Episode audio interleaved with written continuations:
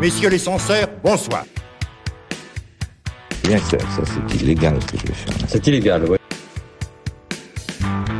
Ce qui m'obsède, c'est c'est quoi la parole sur un texte? C'est quoi un poème qu'on ne détruit pas?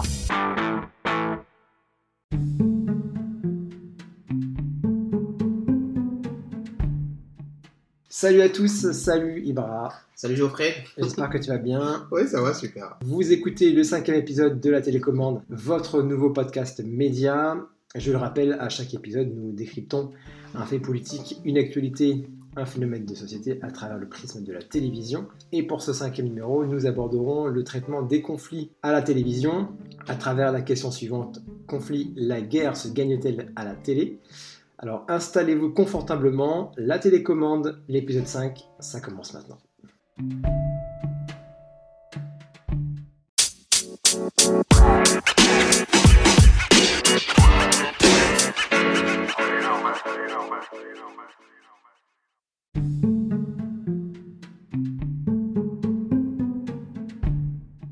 Alors, on le sait, chaque intervention armée entraîne dans son sillage un grand nombre de journalistes venus du monde entier pour analyser le rapport des forces en présence et rendre compte au jour le jour de la situation sur le terrain. On le voit encore en ce moment avec la guerre en, Ukraine.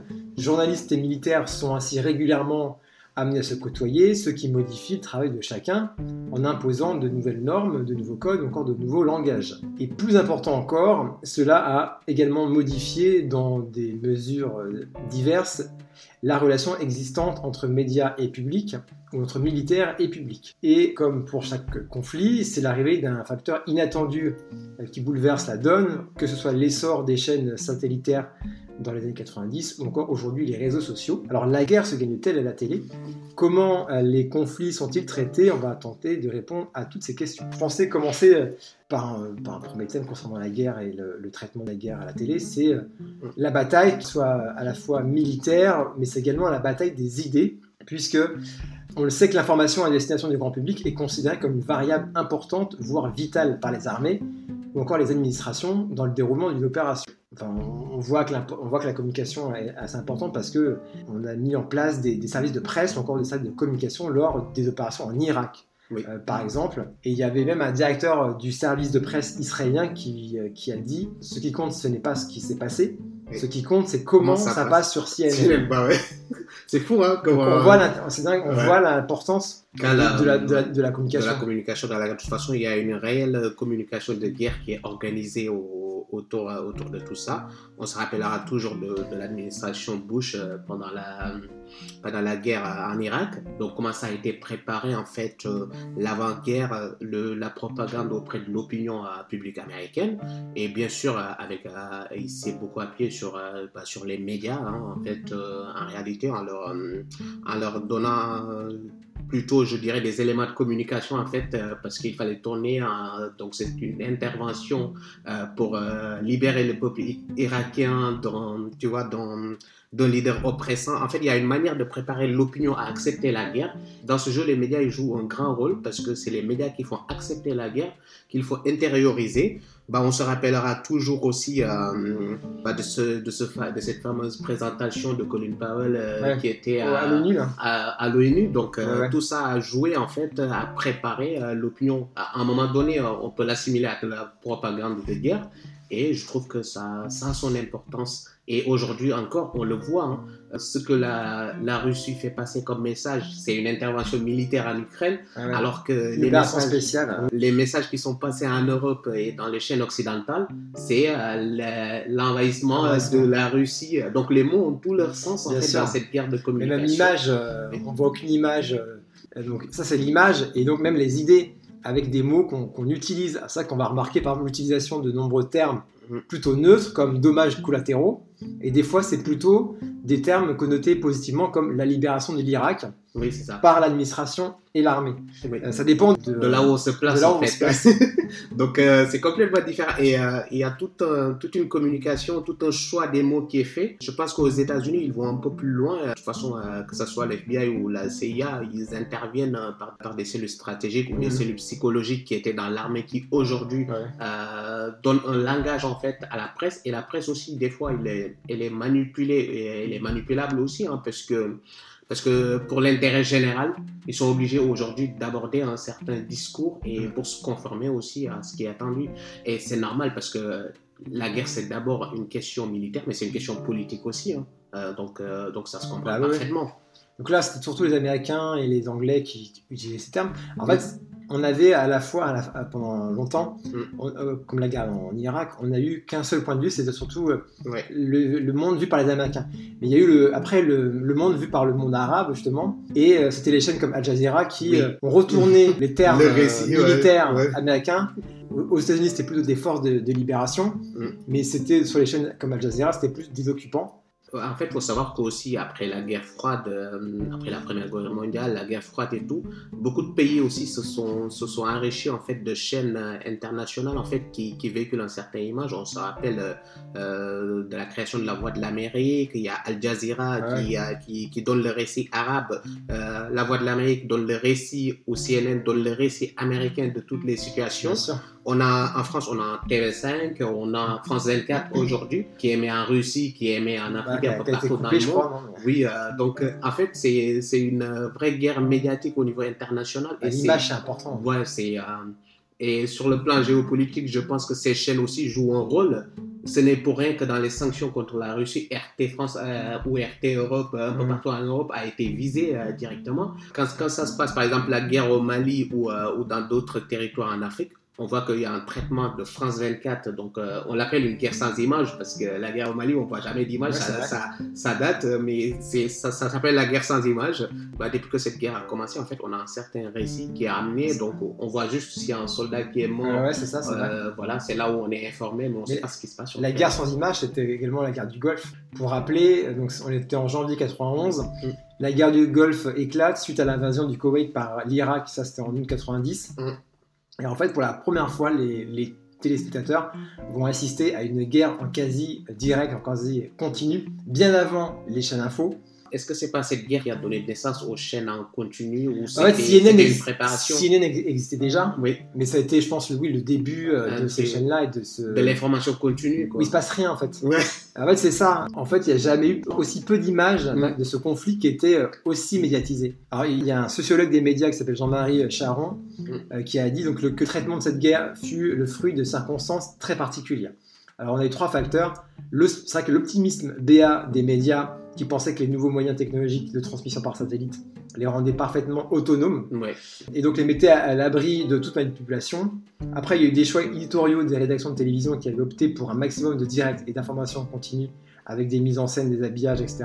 En fait, les Français, ont- par exemple, ont copié comme sur les Américains. Ouais. Ils ont copié sur CNN en faisant en, en direct, etc. Mais en fait, il se passait rien. Ouais. Et puis, troisième, c'était un nouveau type de contrôle de l'information par les militaires. Oui. En fait, ce sont les militaires qui donnaient, c'était l'état-major américain qui donnait en gros aux journalistes ce qu'il fallait dire. Ce qu'il fallait dire, oui, les éléments de langage, le, le, le récit de guerre en fait qu'il fallait, qu'il fallait raconter. Parce que la guerre aussi, c'est un récit. hein, euh, Bah C'est oui. une histoire. euh, storytelling, Voilà, ça dépend de comment c'est raconté. Voilà, c'est c'est la version, la version entre guillemets officielle euh, de toutes les guerres. Donc ça, c'est c'est l'armée qui, qui la donne cette version. Et ce que tu disais aussi par rapport aux chaînes info, je pense que c'est de là qu'est partie l'arrivée des spécialistes. euh, Les experts. euh, des experts euh, qui sortent de. En ce moment, c'est le cas, on voit n'importe quel expert venir. Ils disent, jamais la même chose. en fait, dans toutes les crises, on voit, le- on voit ça, parce que le fait de vouloir diffuser en continu pendant toute une journée, bah, pour meubler ou pour faire passer l'info, en fait, tu es obligé d'amener les experts. Hier, ils étaient experts en Covid, aujourd'hui, ils sont devenus experts en En guerre. géopolitique. Ouais, moi je vois les mêmes personnes. Hein. Aujourd'hui, ils, ils commandent les cartes, ils connaissent l'Ukraine par cœur. euh, c'est eux qui parlaient de Covid il y a cela un mois, deux mois, et qui connaissaient les génomes, euh, qui Mais t'expliquaient quand- ce que c'est qu'un virus. c'est euh, c'est Ah, n'importe fait quoi. Ouais. Après, les gens, ils ont plus confondre les médias, en fait. Mais c'est le cas parce qu'on entend euh, tout et son contraire toute la journée. Quand, quand il y a eu la guerre du Golfe, en fait, pour la première fois, on voyait donc des anciens militaires Ouais. qui venaient en plateau, Mm. voire en treillis, Ouais. euh, qui disaient euh, souvent euh, des approximations, Mm. des supputations, Ouais. ou des langues de bois. En fait, ils ne savaient rien, il ne se passait rien. Ils se moquaient des, des journalistes de la 5 de Berlusconi parce qu'ils étaient là avec leurs cartes, leurs grands bâtons, comme à l'école, pour montrer ce qui se passait dans la région, mais en fait, il ne se passait rien C'est pas ça, ouais. tout est fait pour que les gens restent devant leur écran. En fait, t'avais TF1 ou la 5 Mm. et prenaient l'antenne toute la journée. pour ne rien dire. Ouais, parce Et derrière, de- bah, le service public essayait de, de tirer un peu son épingle du jeu, mais c'était compliqué parce que euh, quand tu as deux chaînes qui, qui cassent totalement leur antenne pour euh, bah, ne rien dire, enchaîner les experts. En, plus, ils reprenaient les images de CNN parce qu'il n'y avait que ça. Bah ouais, le- Donc clairement, le seul message qui était diffusé, c'était celui de l'état-major américain. Ouais, c'est, c'est l'Amérique, elle contrôlait euh, la guerre, elle contrôlait la communication de guerre et euh, elle contrôlait aussi euh, bah, ce, que les, ce que les médias disaient et ce que les ex- experts disaient. En fait, c'était la version américaine qui était la version légale, comme, comme ils l'appelaient. hein. C'était la guerre légale, la, guerre, la guerre du Golfe. donc, en fait, tout est, tout est aseptisé. Même si les médias, à un moment donné, ils ont cru qu'ils pouvaient, euh, euh, qu'ils pouvaient être, euh, pour une fois, autonomes sur cette guerre, parce que j'ai vu qu'ils avaient investi en plus sur, au niveau pour les satellites, le matériel et tout, en espérant pouvoir faire une vraie couverture de guerre. Mais en fait, ils se sont vautrés en fait Tout face à, verrouillé. ouais, face à l'organisation de cette guerre par, par l'état-major américain. Alors en fait, ça fonctionnait comme sous forme de poule. Ouais. C'était les Américains qui emmenaient dans- en minibus tout journaliste d'un point à un autre. Ouais. Donc tout était contrôlé. Et des voyages organisés, quoi. Voilà, c'est ça. Donc, ça, les reporters étaient, euh, sont, ont prié d'alimenter le direct avec les informations qu'ils n'avaient pas le temps de vérifier, ni les moyens de vérifier. En fait, les, les journalistes ne pouvaient pas se déplacer Oui. euh, comme ils souhaitaient. Ouais, parce qu'en se déplaçant, en fait, euh, il pouvait raconter un autre récit. Donc, euh, pour Oui. pouvoir capter. euh, les Américains ne voulaient pas. Ouais, ils voulaient pas, donc il fallait les, fallait les canaliser, il fallait organiser leurs déplacements pour pouvoir après derrière contrôler le récit. Si on fait le parallèle avec ce qui se passe actuellement, bah, c'est ce que, c'est exactement ce que Poutine fait. Hein, Mhm. C'est que là, il tient à contrôler l'information. Déjà dernièrement, euh, il a mis en garde toute la presse euh, qui, qui aurait euh, un autre récit que le récit officiel russe. c'est complètement euh, banni, quoi. Avec, une lois. loi T'as pas le le dire guerre, quoi.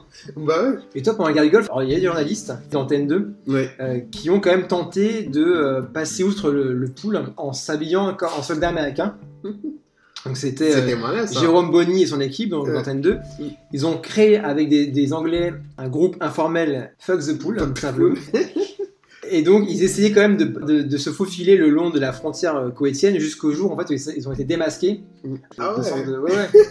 Les gens du pool, ils étaient largement américains, j'imagine. Bah je sais pas, je pense avait tout. Je pense que tu devais euh, Oui, respecter devait un minimum la règle si tu voulais avoir des images, Des mais bon, images, pour bah le ouais. peu d'images qu'il y avait. Mm. Et donc ces journalistes-là ont été contraints de rejoindre le pool. Ouais. ouais, mais c'est terrible. T'imagines euh, jusqu'où ils vont euh, pour, pour contrôler l'information. C'est c'est- complètement hallucinant, en fait. Après, l'Amérique a sa, sa manière de fonctionner. hein. C'est toutes les guerres. je pense que le Vietnam les a un peu traumatisés. Le fait qu'il y ait Ouais, des images qui sont revenues et qui ont complètement bouleversé l'opinion américaine, je pense que depuis lors, euh, ils ont quand même essayé de voir euh, comment mieux cadrer en fait l'information de guerre et, et les images qui arrivent au- à l'opinion et le récit qui en sera fait. Et alors le récit justement, donc on a vu comment ça, s'était- ça s'était passé avec les Américains euh, qui contrôlaient toutes les informations pendant la guerre du Golfe, mais en fait les Russes c'est pareil, Mm. avec RT. Que début février, l'Allemagne avait interdit RT sur son territoire. Là c'est toute l'Union Européenne qui a demandé, dont euh, donc RT en France, euh, Mm. au Royaume-Uni ou encore en Espagne, de, de couper euh, le, le- le signal en fait. RT sou- est souvent décrit comme un outil de propagande du Kremlin. Est-ce que tu es d'accord avec cette mesure personnellement de fermer RT Moi j'ai pas, j'ai jamais regardé cette chaîne. Donc, Moi non euh, plus, mais Le truc, c'est que dès euh, l'élection de Macron, Macron il avait reçu euh, Poutine à Versailles.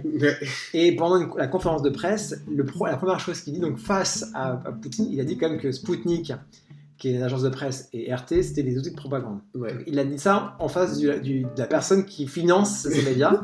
Donc je pense qu'il n'a pas dû rigoler, euh, Poutine, sur ça. sûr. parce que Macron, euh, il a subi pendant la campagne des, des fake news de la part de ces médias-là. Ouais. En tout cas, ces outils de, ces outils de, je sais pas, c'est- De propagande. propagande, quoi. ouais. Moi, je suis pas, je suis pas pour fermer un média. euh, Moi comme non ça, plus, c'est- hein, C'est ça, ça qui me dérange. Moi non plus. Après, je me dis si les, si les, euh, les institutions euh, qui gèrent les médias en France, en Angleterre ou quoi, ou si l'UE estiment que c'est un média de, de propagande ou quoi, ils ont leur raison. Mais après, moi, je je suis pas fan de l'idée de fermer un média comme ça. Bah, de toute façon, il y a des moyens juridiques, euh, tu vois, il y a des mises en demeure Ah ouais. qui sont possibles, il y a, il y a des poursuites qui sont possibles. Parce que quand tu fermes un média, en fait, euh, c'est de réagir comme euh, Poutine réagirait, en fait. Et je pense que les démocraties aussi gagneraient à ne pas réagir. comme euh, réagiraient euh, des autocrates ou des dictateurs ou des, auto des régimes autoritaires hein, à la Poutine. Mais le problème, c'est que RT ou Sputnik, ils suivent le message du Kremlin. Oui, mais il y a un, contre, le contre-message en fait qui est envoyé aussi. Après, le téléspectateur, il a, il a le droit, pour moi, euh, quelle que soit la situation, même si c'est dramatique, on sait que euh, ce que Poutine fait, c'est n'importe quoi. C'est, euh, c'est- Est-ce qu'on a le droit de laisser un média faire, faire ça? C'est ça le truc. Moi, pour moi, on a le droit de laisser les choix. écouter les deux versions et se rendre compte du ridicule. En fait, les Ouais, ouais. téléspectateurs, en fait, il, a- il est capable de se rendre compte du ridicule de la version russe.